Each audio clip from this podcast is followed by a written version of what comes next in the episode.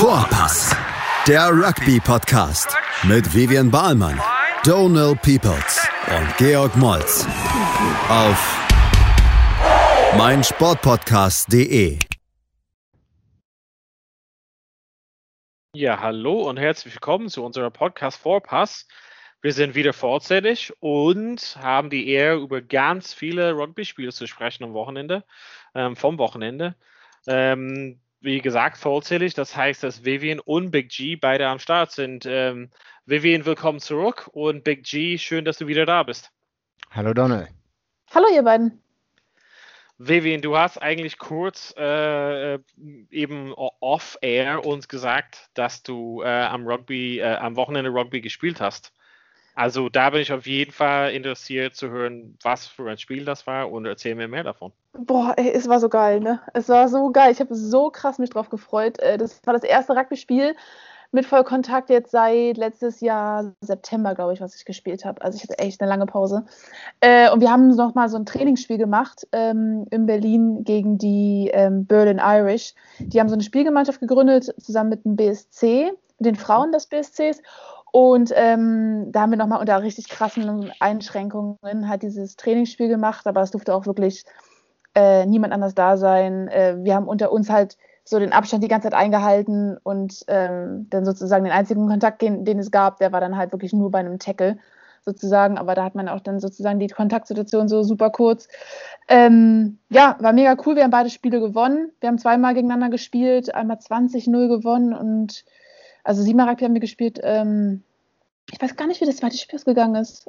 Aber da haben wir auch, glaube ich, zu null gewonnen. Ja, war mega cool. Jetzt, jetzt kann der Lockdown kommen, jetzt kein Training mehr. Und George, du hast ja schon die äh, Trainingspläne wieder rumgeschickt. Also damit geht es ja jetzt wieder los mit ähm, Home-Training. Homeworkouts ab heute. Ich muss es noch machen. Äh, hast du Challenge. Noch nicht gemacht? Nee, wann? Ich muss auch arbeiten. Hart mal lochen hier von 7 Uhr morgens. machst du hier ab Abend noch um 22 Uhr. 20.30 Uhr. Naja, ich muss dann auch noch den ganzen Schrott, den die anderen mir schicken, auf Insta posten oder so. Ne? Also irgendwer muss das auch machen und lustig sein dabei die ganze Zeit. Ähm, ich will das. Du? Was? Und wann schläfst du? Äh, wahrscheinlich um halb eins, eins. Das ist meine normale Schlafengehzeit. Aber das ist doch schon okay. Also, ähm, ja, Rugby-Workouts machen, genau. Äh, warst du nicht noch beim Nationalmannschaftslehrgang auch noch? Äh, nee, da konnte ich da nicht ähm, dran teilnehmen, so. weil aufgrund von Corona-Fällen dann, die dann abgewartet werden müssen, ob die positiv oder negativ sind. Und deswegen bin, konnte ich da nicht äh, hinfahren, ja. Das war bitter. Und ich habe auch gehört, dass ähm, die Hälfte der Leute dann am Endeffekt doch nicht mehr daran teilnehmen konnten. Mhm. Aufgrund von Corona-Fällen und es ist dann doch sehr mager ausgefallen. Okay, schade, ja, schade. Voll, voll. Aber zum Glück gab es ja Rugby am anderen Ende der Welt, beziehungsweise in anderen Ländern, was wir alle geguckt haben am Wochenende. Mit einem ja, halbvollen Stadion. Wie bitte? Mit halbvollen Stadien, oder? Es ist da ganz schön voll aus dort. Äh, Sydney, weiß nicht, äh, Sydney fangen wir an, ne? Wallabies All Blacks, Samstagmorgen, 9.45 Uhr. Ich glaube, da waren 24.000 Leute. Was im, ich weiß nicht, ANZ Stadium oder Australia Stadium, wo auch immer das genau war, was halb voll ist, glaube ich. Ähm, George, kannst du das einschätzen? Ich meine, vor ein paar Wochen war Melbourne nochmal im zweiten Lockdown. Jetzt spielen die mit so vielen Leuten in Sydney. Also, ich meine, das ist natürlich eine andere Stadt nochmal, aber ist das bei denen alles schon wieder so safe? Ähm, ja, Australien ist, glaube ich, generell sehr gut durch äh, Corona gekommen, nur Melbourne halt nicht. Und deswegen mussten sie Melbourne halt komplett abriegeln. Also der Rest des Landes war eigentlich äh, wurde ganz gut gemanagt. Man konnte ja auch Super Rugby spielen, aber das Melbourne-Team mhm. wurde ja nach Newcastle oder nach Sydney verpflanzt. Ja. Das heißt, die mussten ja zwei, drei Monate wirklich, die durften gar nicht die Familie sehen. Also die konnten nicht nach Melbourne fliegen, mhm. damit Super Rugby Australia weiter funktioniert. Ne? Ähm, genau, und jetzt scheint da wieder alles okay zu sein. Auch Melbourne geht halt langsam wieder. Ne? Da, wir gehen in den zweiten Lockdown und die äh, fangen jetzt halt an. Krass, ey. Sag ich mal ja. so. Also wieder normal zu leben, da kommt auch der mhm. Sommer. Naja, ja, Wallabies, All Blacks. Ja, ganz genau. Also äh, nicht so ganz früh musste man aufstehen, um das zu genießen. Australien verliert mit quasi rekordmäßig Rekord. gegen äh, Neuseeland 5 zu 43. Ähm, einige, einige Talking Points auf jeden Fall, aber Big G, vielleicht fangen wir einfach mal bei dir an. Wieso fällt die Score so weit auseinander? So, was, wieso ist der Abstand zwischen den beiden Mannschaften doch dann so groß gewesen? Kurze Antwort, die Unerfahrenheit der Mannschaft der Wallabies, ganz klar. Ähm, ja. An Nummer 10, der das erste Mal, glaube ich, gestartet, der gute Mann. Äh, ja. Das hat man auch immer wieder gemerkt bei den Entscheidungen, die er im gesamten Spiel getroffen hat. Und ich denke, das trifft auch für die äh, restliche äh, Mannschaft zu. Ich habe ein gutes Zitat äh, betreffend Jordan Petea. Äh, jedes Mal, wenn er den Ball in der Hand hatte, sah es so aus, als ob er irgendwas Besonderes hervorzaubert hat dann aber direkt einen Fehler gemacht. Ball verloren, rumgeschmissen, im Kontakt verloren oder sonstiges. Und ähm, ich glaube, das, das trifft das ganze Spiel auch ganz gut, sage ich mal so. Das finde ich ein bisschen unfair. Also ich, ich glaube, dass ich, ähm, ich verstehe auf jeden Fall, dass er halt oft das zu viel gewollt hat, zum Beispiel in dem Kontakt oder sowas. Aber ich dachte, er war so eins von den wenigen Spielern, die wirklich gefährlich aussahen, zumindest. Und ähm, wenn er den Ball in den, in den Händen hat und nicht am Ende dann äh, ja, unreife Entscheidungen getroffen hat, war er der Einzige, der so ein bisschen die Neuseeland-Verteidigung unsicher machen könnte, oder? Ja, aber das sagt ja schon einiges über den Rest der Mannschaft aus. Ne? Ja, das also das soll jetzt auch nicht unfair. Also ich war auch ein bisschen enttäuscht vom Spiel und habe auch geistig irgendwann abgeschaltet. Aber dann muss man sich natürlich immer nochmal zurück in den Kopf rufen, ne, wer da halt, wie gesagt, gestartet ist und wie unerfahren die Leute waren. Ne? Deswegen im Nachhinein, wenn man es mal mit ein, zwei Tagen äh, ein, zwei Tage passieren lässt und Revue passieren lässt, dann äh, sieht die Welt schon ein bisschen anders aus. Ähm, aber klar, die größte Punktedifferenz in 169 Spielen zwischen den beiden ja. Nationen. Und die spielen ja mittlerweile schon seit mehr als 100 Jahren gegeneinander. Ne? Äh, Richie Mwanga, ne, Weltklasse auf der anderen Seite, 23 Punkte. Mhm. Ähm, gute Entscheidung getroffen, Einzelentscheidungen, Versuche gelegt. Äh, ja, der Mann wird immer schwerer von 10 zu verdrängen sein, denke ich. Ja. Wie viel hast du auch das Spiel am Wochenende geschaut? Also mm, ja, habe ich auch geguckt, ja. Ja.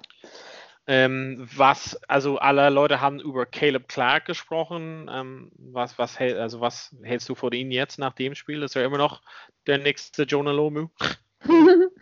ähm, ja, er hat schon auf jeden Fall genau das gezeigt. Ne? Also könnte man schon so sagen, also ich finde den Vergleich gar nicht so weit hergeholt, oder was sagt ihr, äh, dass der so in den Fußstapfen trägt, tr äh, tritt?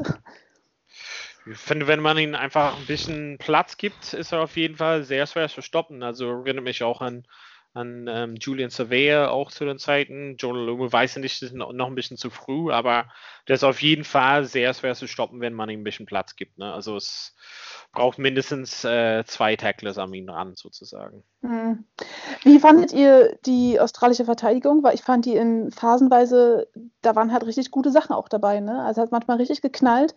Ähm, die hatten eine gute Verteidigungslinie. Das war dann manchmal so, oh, richtig geil, richtig geil. Ah, nee, doch abseits. Das war immer so der Haken oft. Ja. Aber äh, phasenweise sah das gar nicht, ich fand das gar nicht so schlecht eigentlich ich weiß nicht. Haben wir dasselbe Spiel geguckt, wenn wir. Ja. Also, also Phasen, äh, phasenweise war also phasenweise würde ich auch schon sagen. Und, und oft muss man sagen, dass Hooper zum Beispiel zu oft zu viel wurde und das hat ein bisschen zu früh gestartet. Mhm. Also ähm, Hooper war ja mehrmals bestraft für, für Abseits.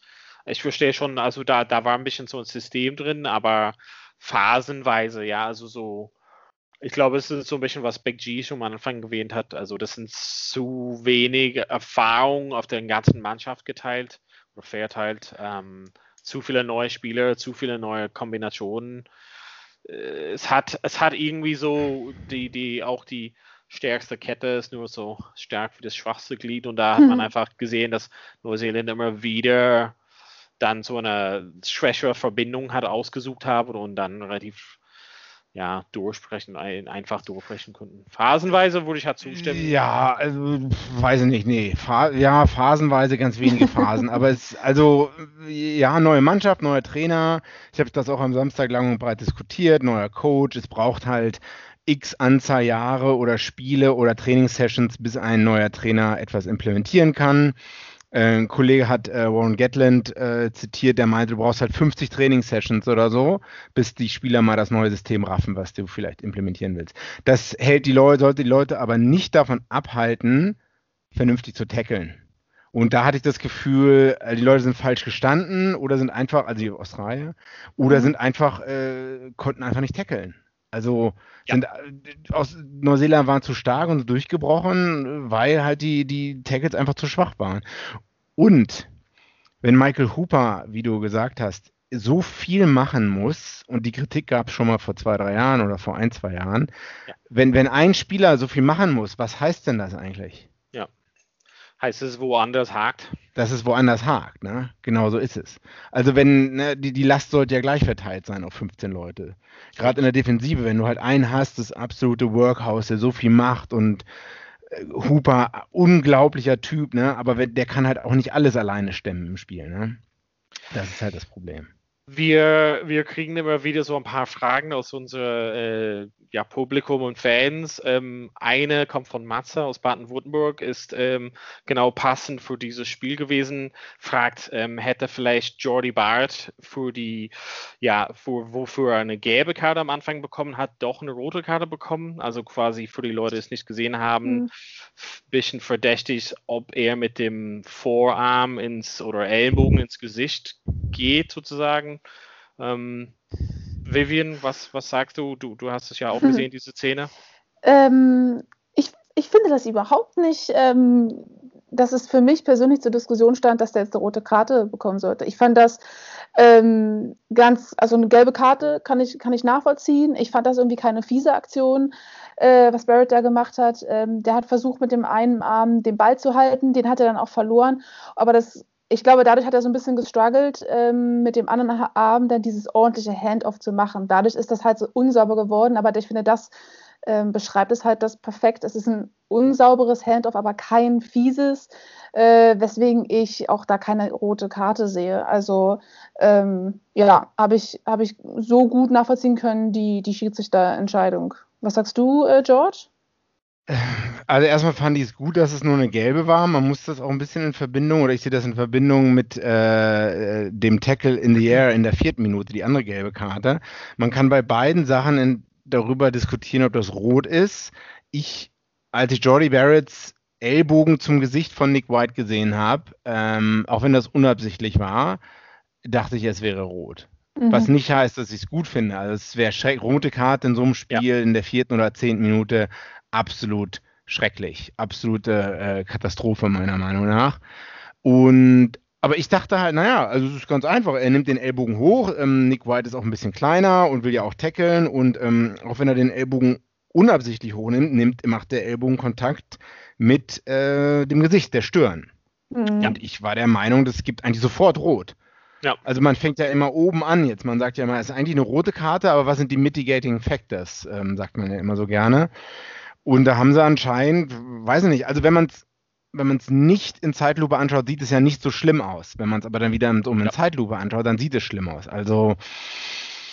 Es ist immer so krass, ne, wie sich diese Perspektive verändert, wenn man das äh, im normalen Spiel sieht, so wie der Ref das halt auch sieht und in der ersten oder zum ersten Mal dann und wenn man das in mhm. Zeit verändert sich alles. Also ich habe da schon so Spielszenen ja. so unterschiedlich auf einmal bewertet. Ähm, ja. Aber trotzdem, also für mich hat in beiden in beiden Schnelligkeiten sozusagen war das für mich eine, eine okaye gelbe Karte. Aber ich muss doch sagen, dass ich halt so das mit verglichen habe mit roten Karten, wo man mhm. halt sieht, derjenige war dann, hat das wirklich jetzt so mutwillig ja. oder bewusst gemacht. Und das, das genau. habe ich halt in der Situation nicht gesehen. Das hält mich davon ab zu ja. sagen, ja, gelbe, rote Karte. Wir hatten es schon mehrmals diskutiert. Rote Karten gab es damals, wo Leute sich halt richtig aufs Maul gehauen haben. Ne? Also wo wirklich die Fäuste geflogen sind oder wo Leute im Ruck mit ihren Schuhen in, in Rücken oder in, in äh, Gesichter mhm. von Leuten reingetreten sind. Ne? Ähm, ja. Oder wo Buckys Boot dann noch Kopfnüsse verteilt hat. Auch ja, gut, oder also, ich habe auch ganz viel an Owen Farrell gedacht, muss ich sagen.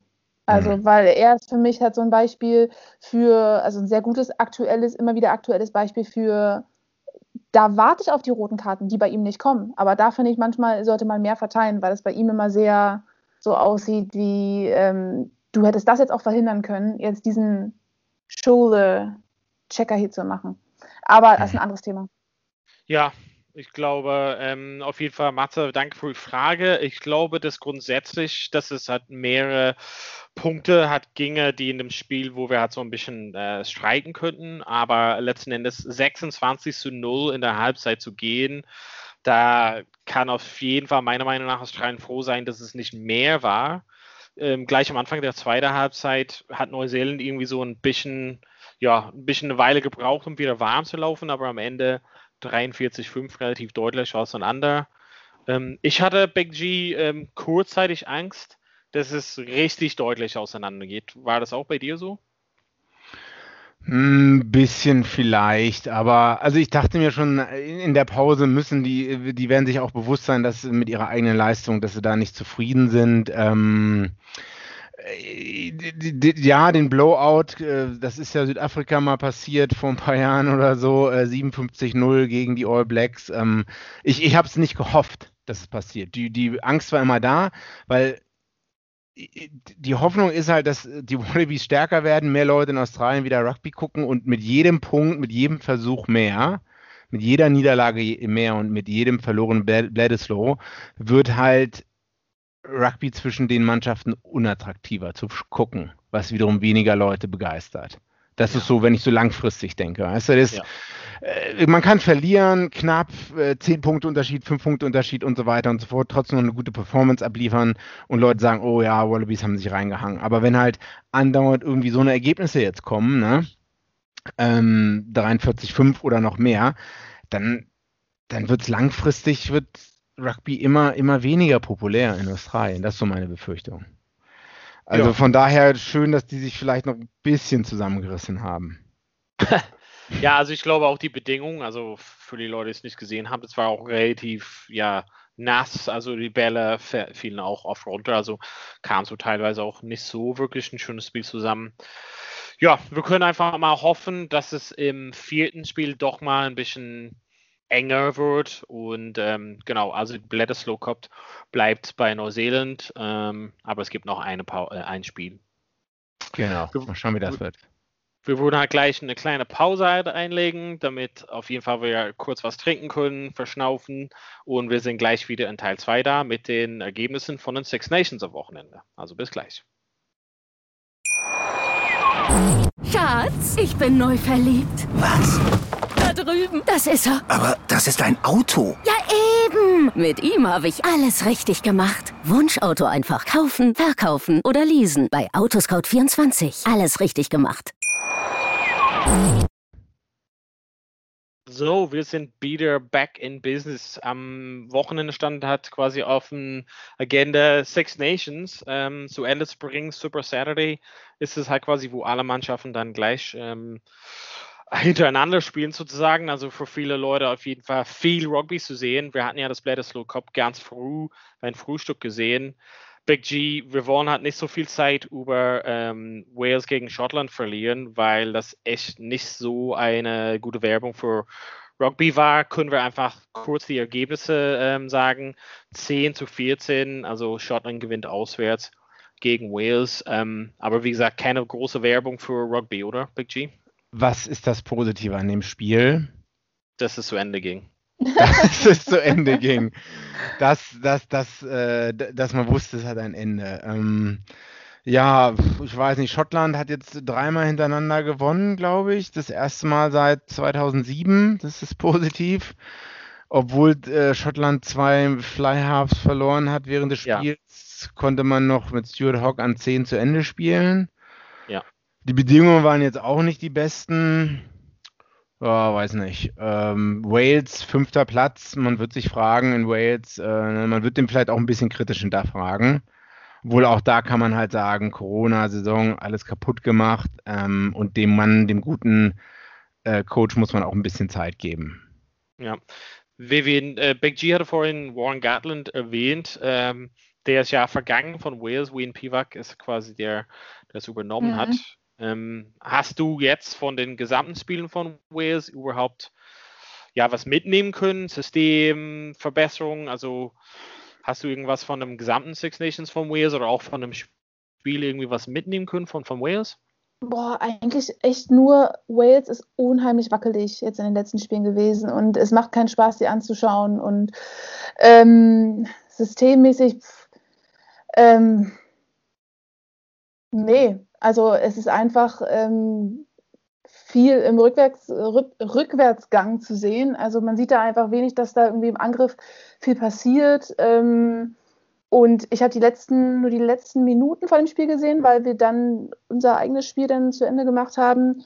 Ähm, und ich dachte mir, ja, da ist nichts mehr zu holen jetzt in den letzten Minuten. Man hat das direkt gesehen, dass es, also das Ergebnis sah knapp aus, aber ich fand einfach, Wales wirkte überhaupt nicht stark und irgendwie ge gefestigt und gesettelt. Also ja. ähm, das sieht man ja, ja.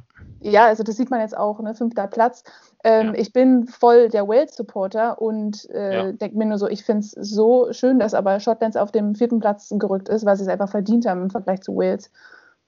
Ja, äh, so, viel, so viel wollen wir nicht drüber sagen, oder? Außer Big G, du wolltest das Ja, äh, Alan Wynne Jones, Most Capped Player, 148, ne, ähm, hat Team McCaw überholt, glaube ich.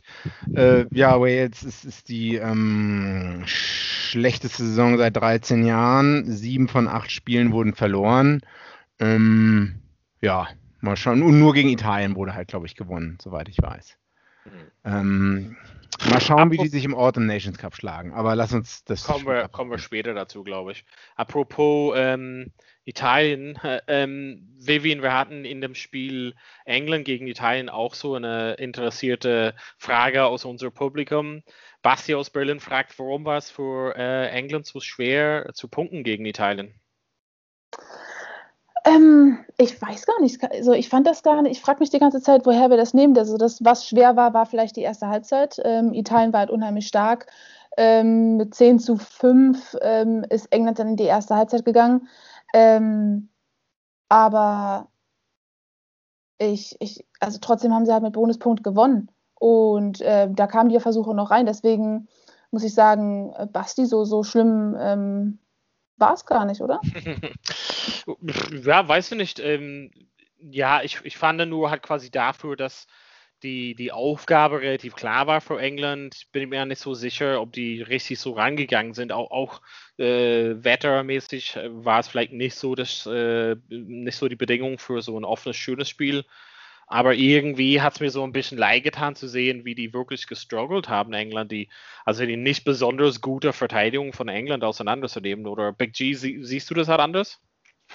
Um nochmal auf Bastis Frage zurückzukommen, ich denke, es hat damit zu tun, dass England letztes Wochenende nicht spielen konnte. Ja, okay. Dass es das erste Spiel in sieben Monaten war seit den Six Nations.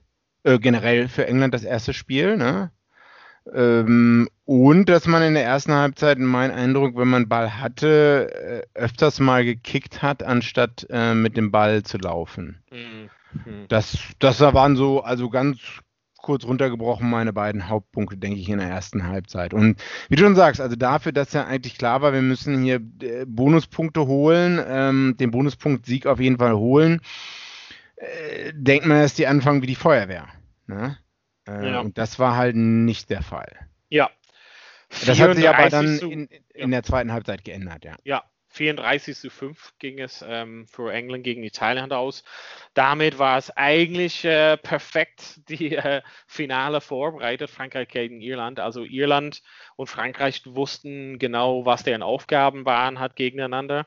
Ähm, Irland hatte so ein paar verschiedene Szenarien. Frankreich hatte eigentlich nur eine deutliche Szenarien durchzugehen ähm, vor dem Spiel wusste, nach dem Spiel von England, Italien, dass Irland mit sechs Punkte ähm, und ein Versuch sozusagen ähm, Differenz zu Frankreich das, das gesamte Turnier gewinnen könnte oder noch sogar, wenn die einfach nur vier Versuche und den Bonuspunkt holen und gewinnen. Am Ende irgendwie war es dann doch Frankreich, die gewonnen haben. Die mussten aber mit einem über 30 Punkte Abstand zu Irland gewinnen, was am Ende denen nicht gelungen ist. Also am Ende gewinnt England das gesamte Turnier, weil Frankreich 35 zu 27 gegen Irland gewinnt. Relativ komplex, ähm, mhm. aber das Spiel Frankreich-Irland war mit Abstand das beste Spiel vom Wochenende, oder Vivian? Ja, absolut. Also ähm, da war das halt, obwohl es halt relativ schnell dann auch so war, dass Frankreich in die Führung ging und Irland das nicht mehr aufhören konnte, war es halt trotzdem noch ähm, spannend, äh, qualitativ auf jeden Fall das hochwertigste Spiel, würde ich sagen. Und ähm, einfach auch, also wirklich mit äh, diesen Top-Spielern jetzt, die wir in Frankreich äh, dort zu sehen zu bekommen, ähm, es ist einfach wunderschönes Rugby, muss man sagen. Also da haben wir schon, das waren so richtig geile Versuche, die da gefallen sind und richtig geile Aktionen, die da gemacht sind.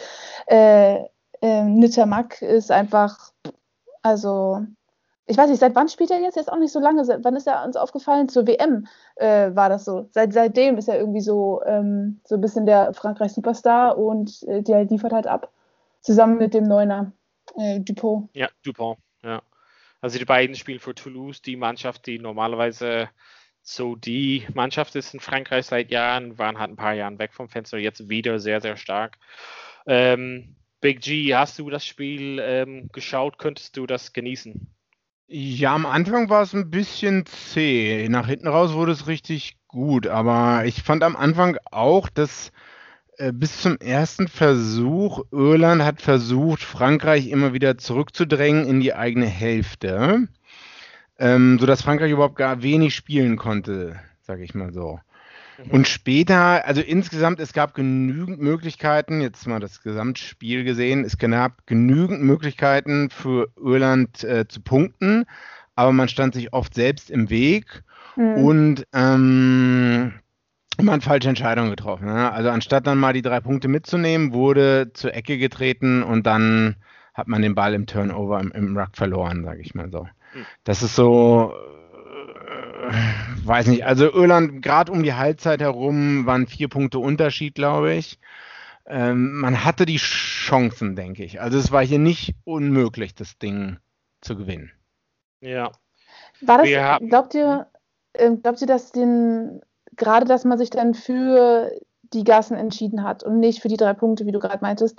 Das liegt wahrscheinlich dann direkt daran, dass man sich denkt, also wir kommen mit so ein paar Punkten, kommen jetzt nicht voran. Also wir können das Ding hier noch drehen, dafür brauchen wir aber halt die Versuche. Also gehen wir jetzt all in und entweder kriegen wir die Versuche oder wenn nicht, ist es halt dann jetzt eh der dritte Platz.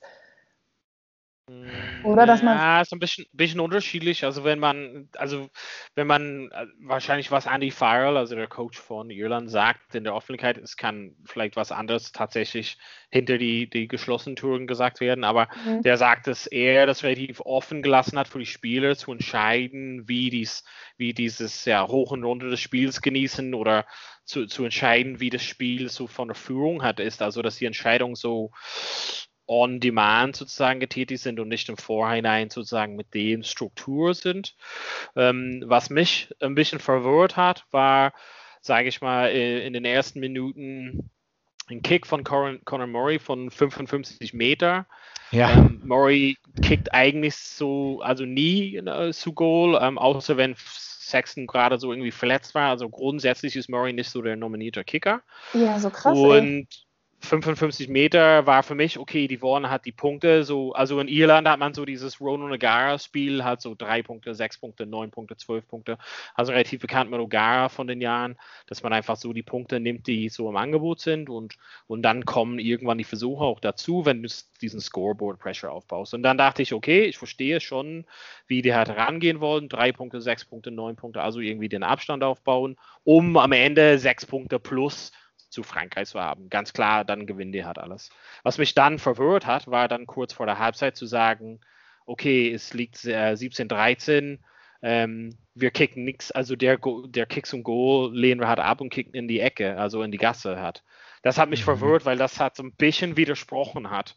Teils mhm. ähm, hat man lange, lange, lange ähm, zu 14 äh, für Irland gegen Frankreich irgendwie nichts gewonnen und dann dachten wir, okay, jetzt kommt Kalen Doris halt wieder rein ähm, und vielleicht kriegen wir jetzt die Gasse und äh, legen halt die, die sieben Punkte.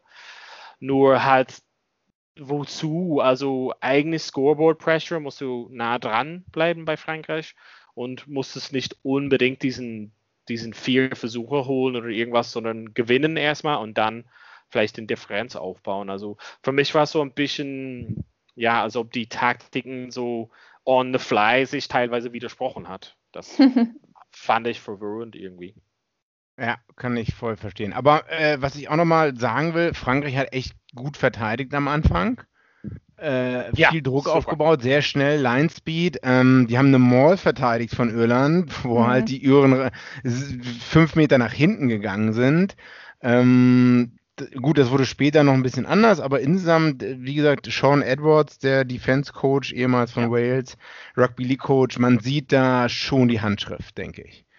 Und wenn die so konsistent bleiben und noch besser werden in der Verteidigung, das, das freut mich äh, 2023. Ne? Also die sind noch jung.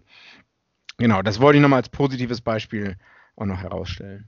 Ja, also es stand quasi äh, gleich nach einem wunderschönen Versuch äh, für Frankreich 7-0. Ähm, aber gleich so ein, zwei Minuten danach kam eine sehr entscheidende Szene. Ähm, wir haben ja dazu auch natürlich eine Frage von unser Freund Armin aus äh, Nordrhein-Westfalen. War es die richtige Entscheidung von Wayne Barnes, nur in Anführungszeichen die gelbe Karte zu geben ohne sozusagen über einen Strafversuch nachzudenken. Vivian, du weißt die Szene, ähm, mhm. Saxon kickt halt durch in die Ecke und ähm, der Ball wird absichtlich dann sozusagen ins Ausgeschlagen von Bütier. Ähm, war das mhm. von Wayne Barnes die richtige Entscheidung oder gab es noch was da mehr? Ja, da war ja sozusagen dann die Frage, ähm, hätte er jetzt, ähm, wurde, wäre jetzt der Ball nicht ins Ausgeschlagen worden, hätte der irische Spieler ähm, diesen Ball noch gefangen und hätte dann sozusagen ziemlich sicher den Versuch gelegt. Ähm, die Szene wurde ungefähr zehnmal in allen möglichen Geschwindigkeiten von jedem Winkel äh, abgespielt. Und ähm, ich war dann der Meinung, also das wäre wirklich ein, das wäre so richtig ins Jahrhundertbuch eingegangen, hätte er den Ball noch gefangen und hätte dann den Versuch gelegt. Für mich sah das so aus, ähm, dass er den Ball nicht gefangen hätte. Und das, das wäre also sozusagen kein, ja, was, welche Meinung du dazu hast, das ist mir klar. Du gehst natürlich davon aus, dass deine Iren diesen Ball fangen. Ähm, aber ähm, für mich wär, war das halt nicht der Fall, dass das wäre auf jeden Fall der Versuch gewesen und dementsprechend kann man halt da diesen Strafversuch geben war in meinen Augen nicht so und deswegen konnte ich die Entscheidung des Referees so oder nachvollziehen. Ähm, okay. Wir haben heute auf jeden Fall immer Jetzt so zwei Lager, heiß. ne? Jetzt wird's heiß. Big G, gerne äh, würde bestimmt Armin noch deine Meinung dazu hören. Ähm, schwierig, will ich mich auch wieder nicht entscheiden. Zum Glück bin ich nicht der Referee. Die haben auch, also das war ja der Fullback von Frankreich, der den absichtlich ins Ausgeschlagen ja, okay. hat.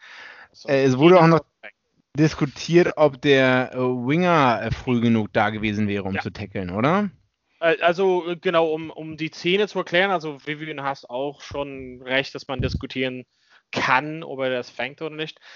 Das ist so ein, teilweise in die Frage. Was ich interessant fand, ist das, was Wayne Barnes ähm, erläutert hat.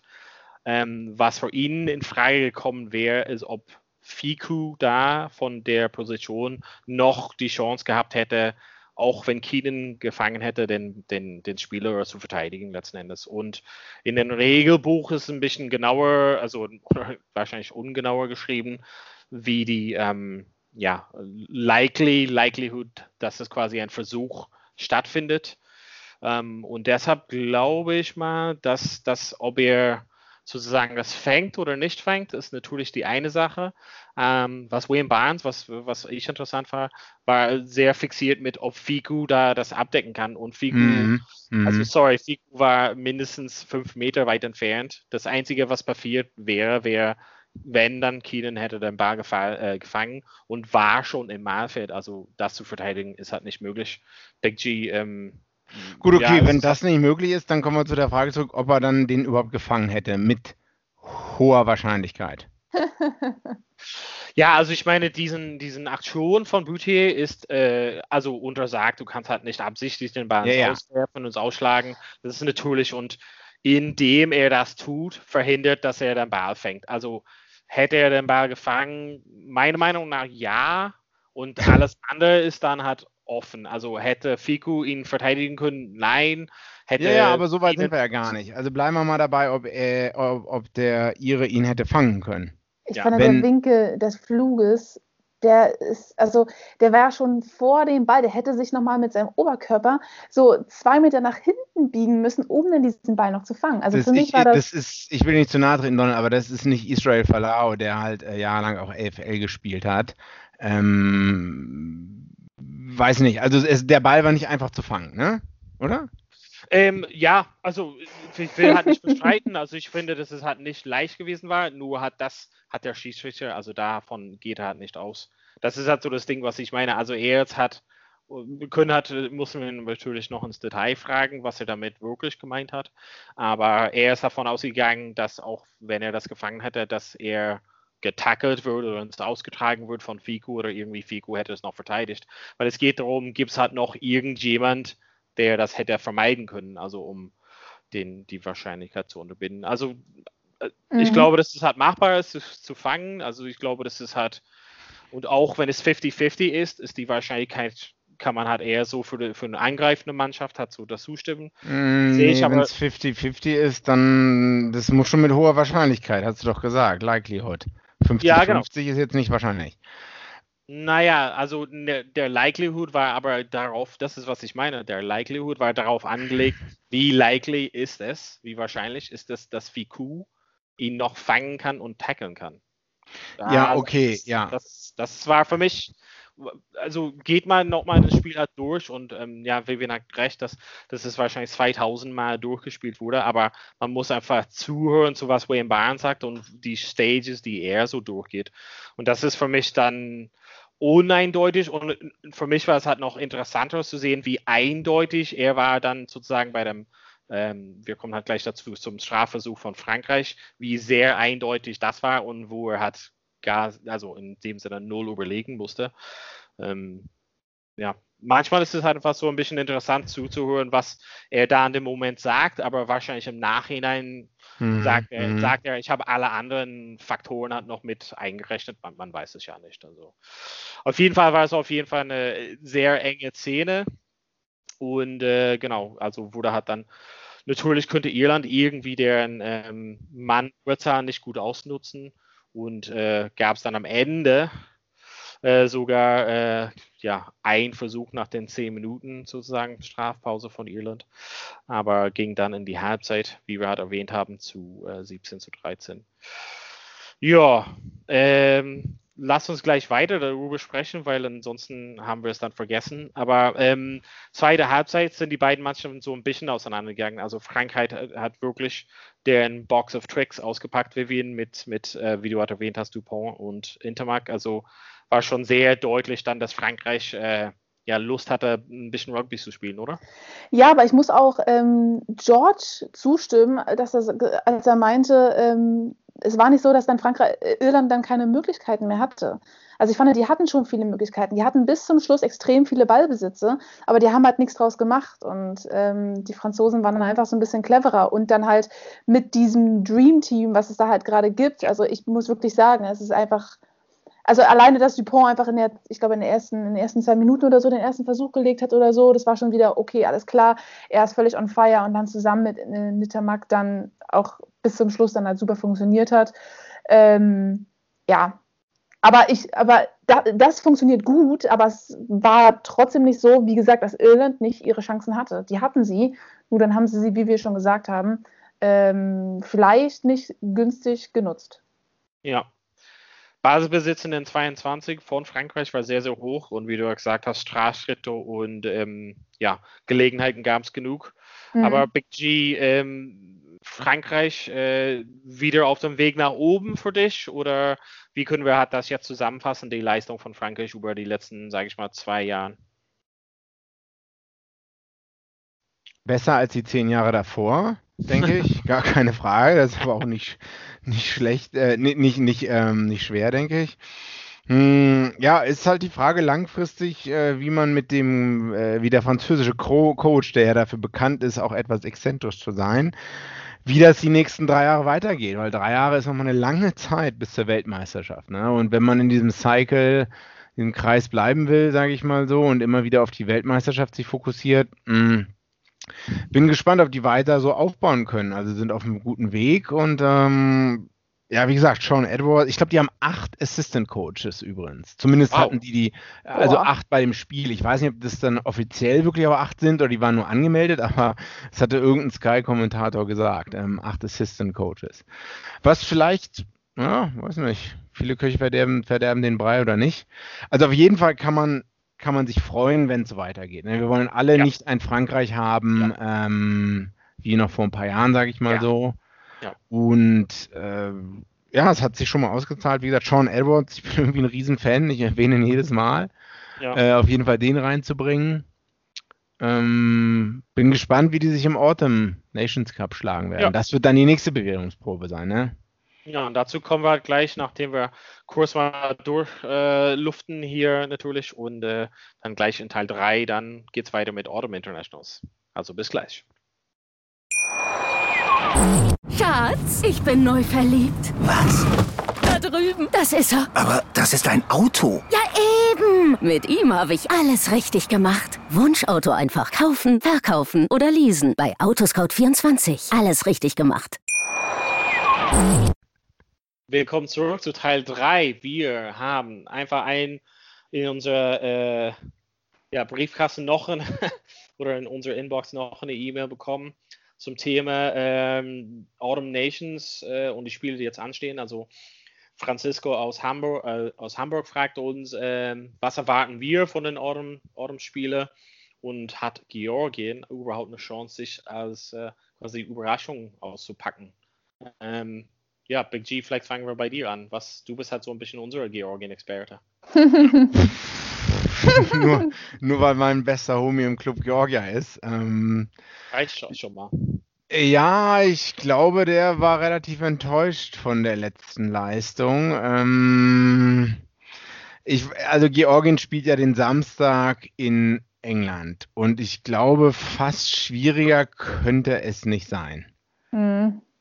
Also, ich, ich weiß nicht. Also, noch einen schweren Gegner, vielleicht noch in Irland oder in Frankreich zu spielen oder so.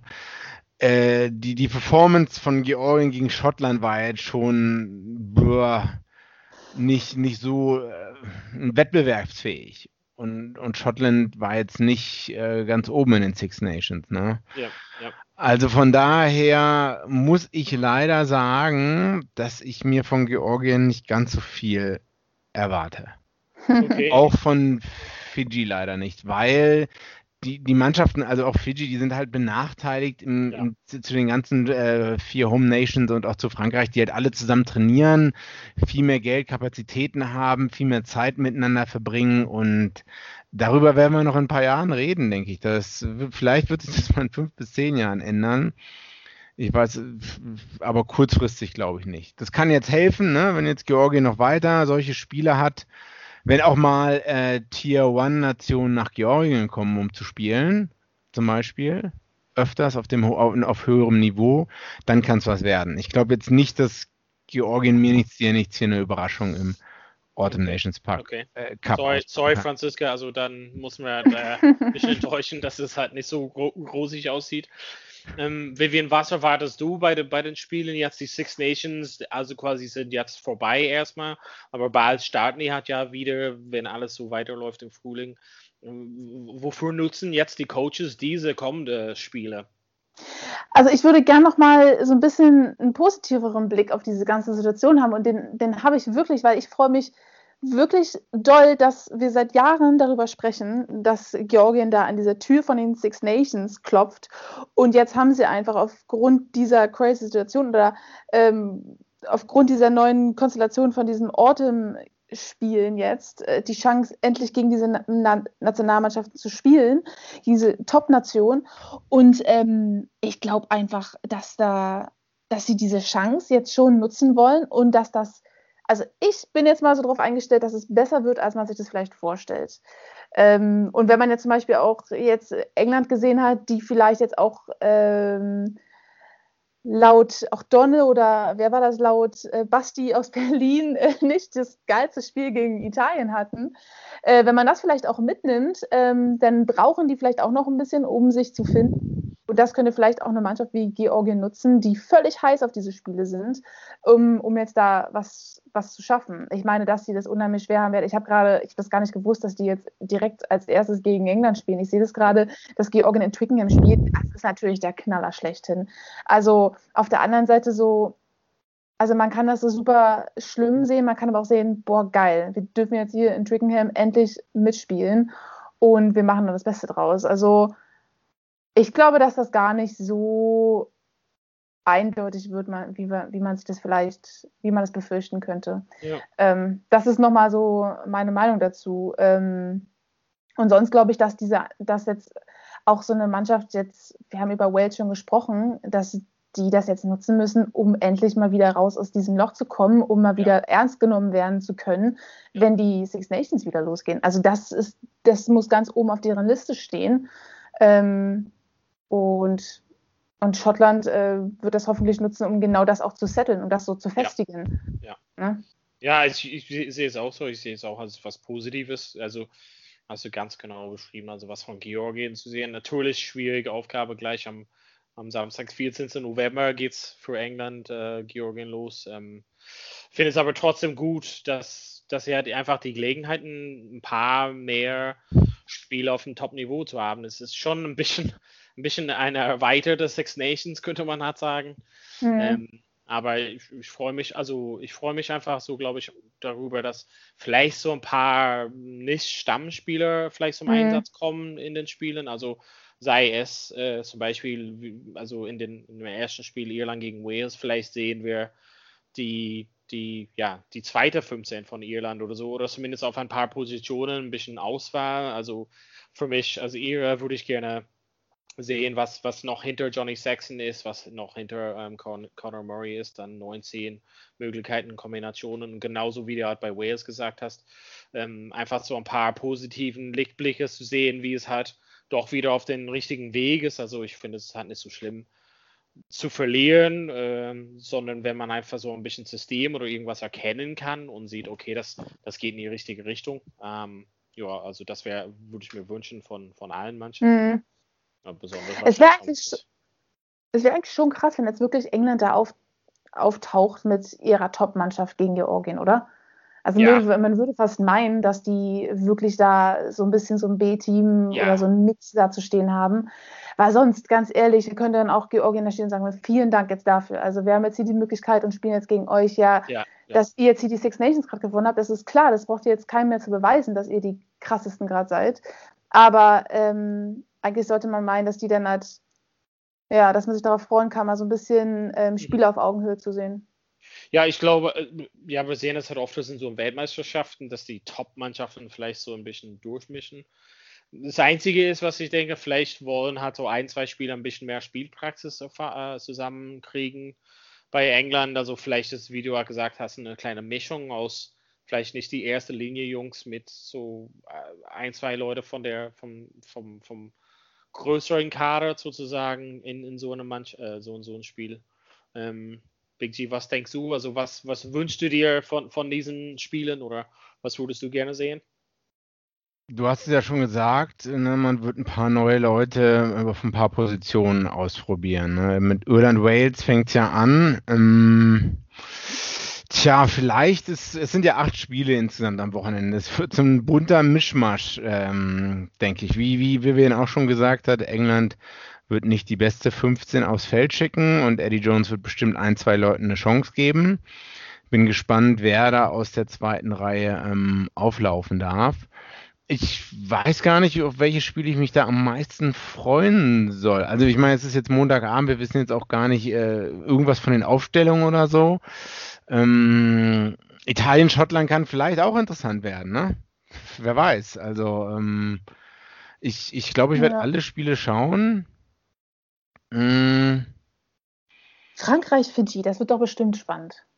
Also da freue ich mich drauf. Da freue ich mich drauf, genauso wie äh, England, Georgien.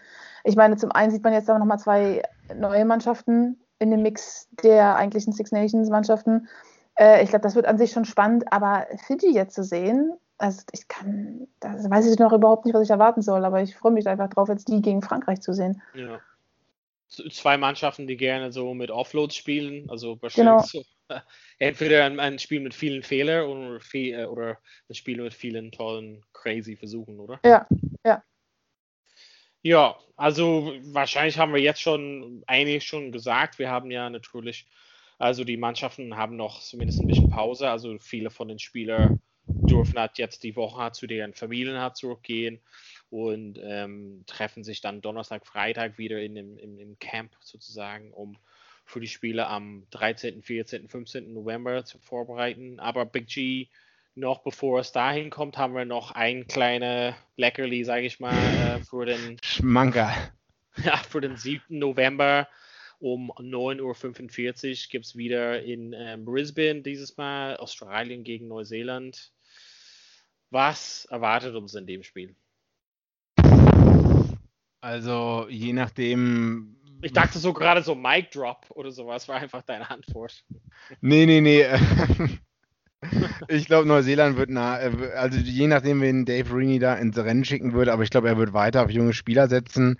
Äh, deswegen, ich denke, Neuseeland wird gewinnen. Vielleicht wird es nicht ganz so äh, hart ausgehen, ähm, weil die Australier sich auch bewusst sind, äh, dass, äh, dass man mit so Rekordniederlagen halt nichts, nichts gewinnt im eigenen Land, aber ich sehe trotzdem Neuseeland halt vorne. Ist das eine, eine Gelegenheit, vielleicht ähm, ein, zwei neue Leute zu sehen von Neuseeland? Also wo das, wo das, also wo das quasi die Serie so gegessen ist? Oder hat vielleicht ähm, Forster da durchwechseln? Ich glaube, also ich, ich glaube nicht viel, weil die immer noch sehr, also weil mein Eindruck ist, sie sind immer noch alle sehr konservativ, die Coaches von ähm, Neuseeland. Ich erwarte da jetzt nicht äh, das große Rumgemisch und das große Potpourri, sage ich mal so. Mhm.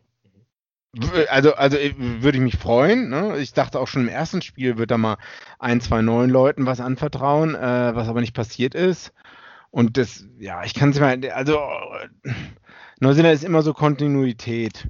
Ja. Hast du das Gefühl? Da wird es vielleicht ein, zwei Leute geben, aber da darf man jetzt nicht, nicht äh, riesiges erwarten. Okay.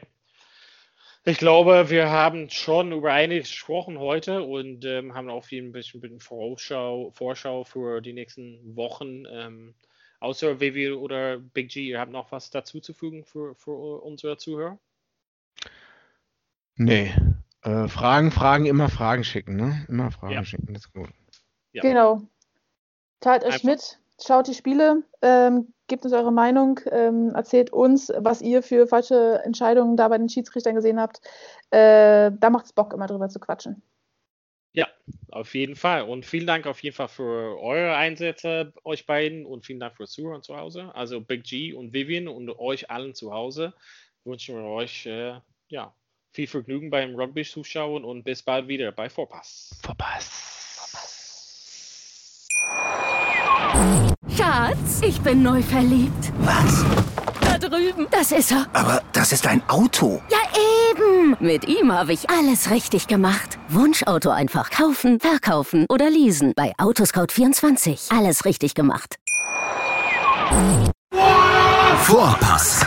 Der Rugby-Podcast mit Vivian Bahlmann, Donal Peoples und Georg Moltz auf meinsportpodcast.de. Schatz, ich bin neu verliebt. Was? Da drüben. Das ist er. Aber das ist ein Auto. Ja, eben. Mit ihm habe ich alles richtig gemacht. Wunschauto einfach kaufen, verkaufen oder leasen. Bei Autoscout24. Alles richtig gemacht.